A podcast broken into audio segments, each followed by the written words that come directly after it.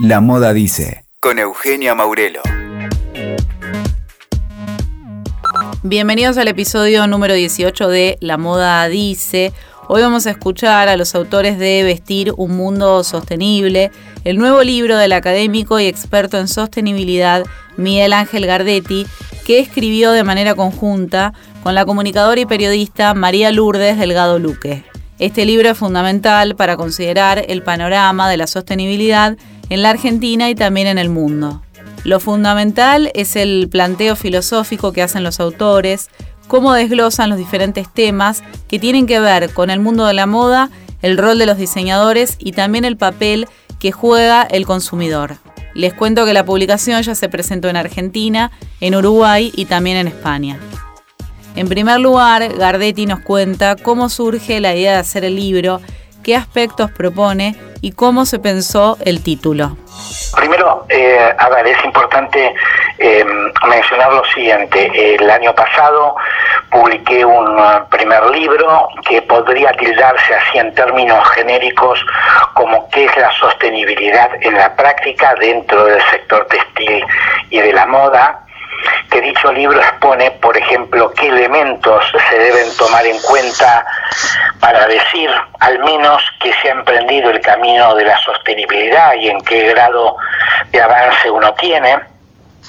Entiendo que hay, eh, hubo, perdón, y hay un gran reduccionismo del concepto de la sostenibilidad, hasta diría que hay un concepto totalmente banalizado de la sostenibilidad. Lo, pongo en pocas palabras. Utilizo algodón orgánico, soy sostenible. Tengo un packaging más amigable con el medio ambiente, soy sostenible. Trabajo con una cooperativa de trabajo, soy sostenible. Pero, ¿dónde quedan otros factores que hacen a la sostenibilidad. Por ejemplo, el tema de la liberación de dióxido de carbono en la atmósfera, que conforma el problema más acuciante o uno de los dos problemas más acuciantes que tiene la humanidad en este momento, que es pobreza y cambio climático. Eh, ¿Cómo ¿Cómo hago con el tema de la energía? ¿Cómo hago con el tema del agua? ¿Cómo me relaciono con el consumidor? ¿Qué comunico? ¿De qué manera? Estos son algunos de los, entre comillas, otros aspectos que también hacen a la sostenibilidad, pero que generalmente no se tienen en cuenta. Y precisamente derivado de esto, hay una hay una eh, muy interesante definición del eh, filósofo eh, Francis Fukuyama que define muy, muy, yo diría, em, simplemente, pero a su vez en forma muy sólida, que es capital social. Capital social, según Francis Fukuyama, es cuando una sociedad trabaja en conjunto tras un mismo objetivo.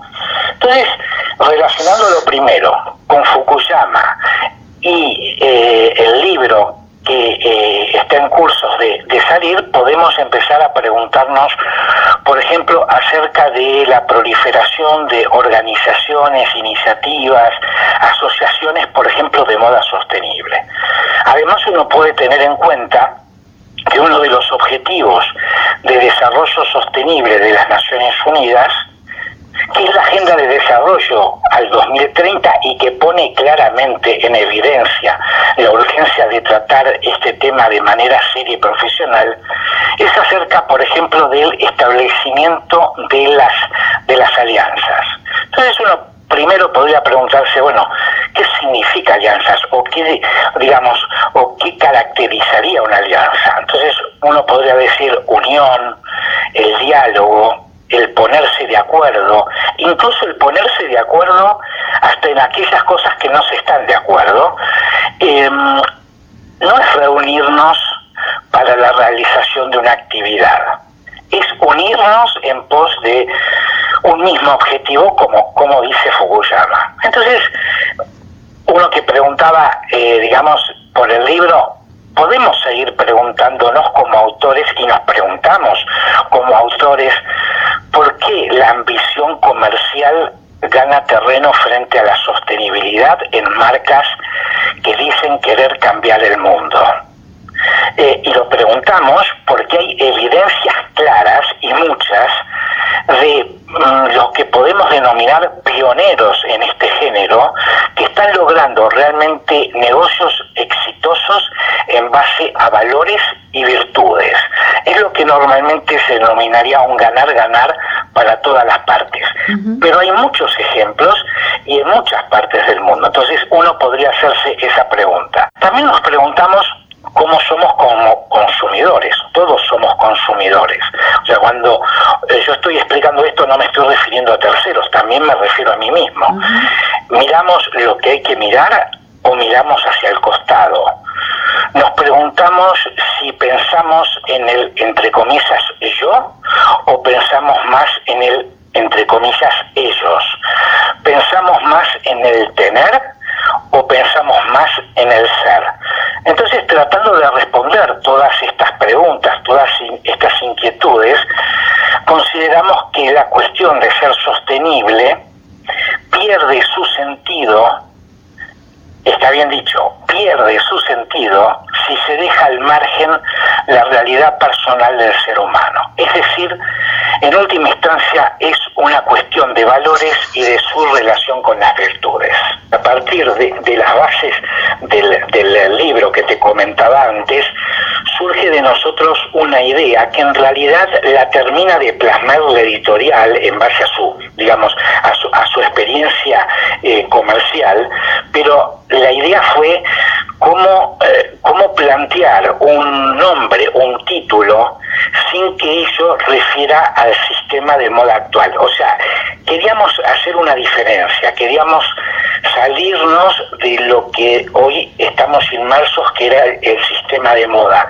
Entonces, digamos, parafraseando a Susana Salkin, nuestra gran este, socióloga, preferimos no utilizar en el título principal el, tema de moda, sino el tema de vestir, como una forma de diferenciar lo que es el sistema de moda. No, no estamos hablando de la moda como genérico o de la moda como expresión cultural, eh, me estoy refiriendo siempre al título, sino que queríamos salir, romper un poco el esquema de este, de este eh, sistema de moda, que nos propone una homogenización y lo que, digamos, conlleva más allá del título, toda la gráfica de la tapa es, bueno, tratar de mostrar expresividad, tratar de, de, mostrar diferenciación. Incluso este, este vestir que te comentaba, que, está pensado es proceso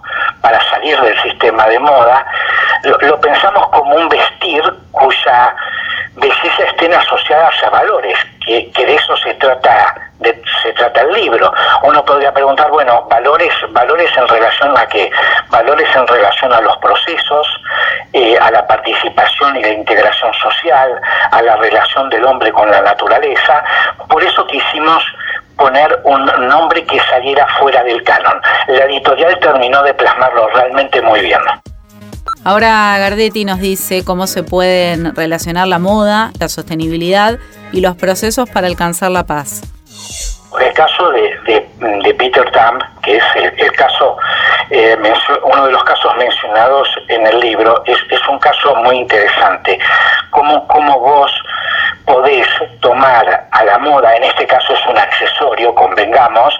pero a ver, sigue siendo un elemento de, moda en el, en el, sentido clásico, no del sistema de moda, eh, lo podés tomar como una herramienta de diálogo y de comunicación. Y yo creo que Peter Tam, el, el fundador de Fonderí 47, realmente toma ese, ese accesorio, esa relojería, como precisamente una herramienta de diálogo y de, y de comunicación, incluso hasta podría llegar a decir de, pacificación. Entonces, ahora, e, esto es muy fácil comentarlo, pero esto exige aprender eh, a emplear la moda, por ejemplo, como herramienta de comunicación, pero para estos fines. Es decir, sabemos que la moda eh, a ver, es una expresión cultural, es una expresión de cómo uno quiere ser, de lo que representa, pero bueno, también la moda puede ser eh, una herramienta para la pacificación. Bueno, es una cuestión también de que podamos aprender a utilizar la moda, en el buen sentido, comunicando estos, estos fines. Ahora, cuando empezás a comunicar estos, estos objetivos ¿no? de diálogo, comunicación, pacificación, realmente es necesario eh, tener, eh, no al lado, pero es necesario que otros actores eh, puedan acompañar, por ejemplo, instituciones, marcas, gobiernos, que se pregunten, por ejemplo, a ver, lo, que lo que hoy mismo se está, digamos, preguntando, eh, digamos, en, eh, el ámbito empresario a nivel mundial, ¿no? ¿Cuál es su propósito humano y medioambiental? De hecho, hago una disgregación en el en um, la eh, actividad anual global del Pacto Mundial de las Naciones Unidas, alguien preguntó en una sesión qué es ser buena persona. Entonces, uno puede decir, bueno, en una reunión de más de 500 personas provenientes de más de 45 países, eh, principalmente para el sector privado, resulta ser que en una sesión sale la pregunta ¿qué es ser buena persona? Entonces entiendo que otros actores más allá de emprendedores, diseñadores, sino, por ejemplo, gobiernos, instituciones, academia, eh, marcas en general se pregunten esto de, bueno, cuál es su propósito humano y, y su propósito medioambiental. María Lourdes Delgado Luque profundiza en cuáles son los valores a tener en cuenta a la hora de hablar de sostenibilidad y cómo se transforman en virtudes. Los valores mm, son la clave, ¿no? Bajo mi punto de vista, porque eh, habitualmente se está uniendo al concepto sostenible el, el adjetivo consciente, ¿no? Es decir, sostenibilidad y conciencia parece que van de la mano. Y la conciencia eh, de lo que nos habla es de eh, pues eh, valorar ¿no? si lo que hacemos nos beneficia o nos perjudica, fundamentalmente. Entonces, estamos alentando a una moda consciente, eh, buscando el bien de eh, la, el bien personal y también el bien del eh, medio ambiente, el bien de nuestro mundo, ¿no? Y ahí eh, yo lo, lo, uno directamente, otras muchas lecturas que puede tener esta, esta este concepto, con la estética, ¿no? porque ya venimos hablando ¿no? de una estética de lo bello y de una estética de lo feo. Y en sí mismo eh, esto nos lleva de la mano, ¿no? La sostenibilidad, ¿qué es?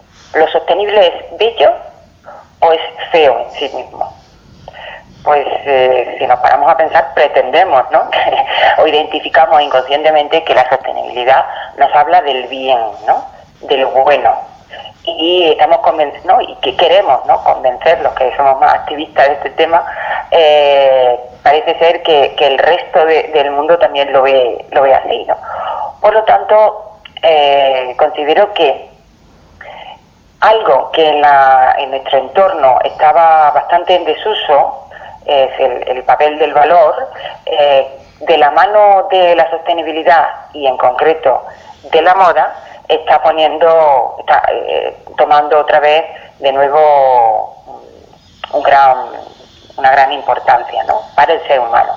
Por otro lado, eh, últimamente ¿no? que, consideramos ¿no? el, el papel de los valores, de los principios, de los objetivos. Eh, yo también considero que el, valor mm, lleva, ¿no? Eh, debemos de considerarlo en un binomio valor-virtud. Otro concepto que posiblemente eh, tampoco esté muy en uso, pero que está en nuestra mano eh, me parece el, darle vida de nuevo. Porque el valor nos habla de eh, algo, diríamos, teórico. Y la virtud nos habla de la acción, de la realidad, de poner en práctica. Y en esta batalla de la lucha por la sostenibilidad, corremos el peligro de quedarnos en la teoría y en el, en el nivel de propuesta Y nuestro mundo necesita acciones, necesita realidades, necesita hechos. Por eso eh, yo hago un, alegato ¿no? del valor virtud, de, la teoría a la práctica, de la consideración, digamos, más eh, teórica o filosófica eh, a la realidad. ¿no? ¿no? podemos quedarnos solamente en una propuesta de valor, sino que es importante pasar a la acción mm, individual y personal de la virtud. Entonces, en el papel de, en el campo de la moda, eh, es, eh, y de la mano ¿no? de esta moda consciente, y aunque no fuera consciente, es decir, los actores que participan en el sistema de la moda en general eh, deben ¿no? tomar nota de la importancia de, los valores porque solamente de la mano de los valores pues la, sociedad camina y evidentemente vivimos en un mundo en el que la moda y el estilo de vida eh, han tomado un papel o han asumido ¿no? un papel director eh, desde el punto de vista tanto de la cultura como de la educación. Delgado Luque explica por qué es importante que la moda sea un espacio para comunicar y antes de despedirse nos cuenta qué dice la moda para ella. La moda considero que es una herramienta para comunicar, es más, yo la definiría como la herramienta de comunicación en el siglo XXI. Yo considero que la moda se ha convertido en el canal por excelencia a, través de la cual se transmiten no solo los contenidos eh, propios del sector de la moda y el estilo de vida o tendencia, sino que es el canal a través del cual y la herramienta a través del cual se están transmitiendo las ideas que están cambiando el mundo y la sociedad. De esto no me cabe la menor duda y estoy totalmente convencida eh, remitiéndome a los hechos. Es decir, eh, los contenidos y las ideas que se están transmitiendo eh, en la actualidad para cambiar el mundo, eh, se, están, se está haciendo ¿no? esa, transmisión de contenido a través de, de la moda, de la moda en sentido más amplio, es decir, de, esas macro tendencias que cada año surcan las colecciones que presentan los, desde los diseñadores hasta eh, las grandes o pequeñas marcas, eh, nos hablan de las ideas que eh, ahora mismo están transformando nuestro modo de vida, nuestro pensamiento y nuestra cultura. si retrocedemos en el tiempo y hacemos un poco de memoria histórica, a lo largo de la historia de la humanidad siempre ha habido una herramienta, un protagonista, un personaje, una institución eh, que ha liderado o que ha sido el principal canal a través del cual eh, esa época histórica ha avanzado o la cultura se ha desarrollado. en el siglo XXI, siglo XX, siglo XXI, la moda es la protagonista de los cambios culturales incluso de los cambios, yo diría, yendo muy lejos, eh, históricos, ¿no? Eh, porque es la que está creando cultura, está transformando la cultura, está siendo la protagonista de nuestro imaginario eh, personal, incluso la, la, historia que proponen las marcas, cada una de las marcas, esa historia ¿no? de marca que que a través de la cual no pues colocan sus productos en el mercado pues es la que está eh, ocupando incluso está siendo ¿no? la protagonista de nuestra referencia personal no de esto podríamos hablar también mucho pero en ese vacío no del que hablaba Lipovetsky él dice en un momento determinado que ese, ese lugar, ¿no? ese vacío personal, individual, que se, ha, que se ha producido en el ser humano, es como el campo de gran para invertir de, de, las marcas, ¿no? Entonces, me parece una realidad a considerar, yo creo que, que bueno, estoy convencida, ¿no? Que, ese, ese, es el gran papel comunicador que tiene la moda en la actualidad. Escuchaste La Moda Dice con Eugenia Maurelo. WeToker. Sumamos las partes.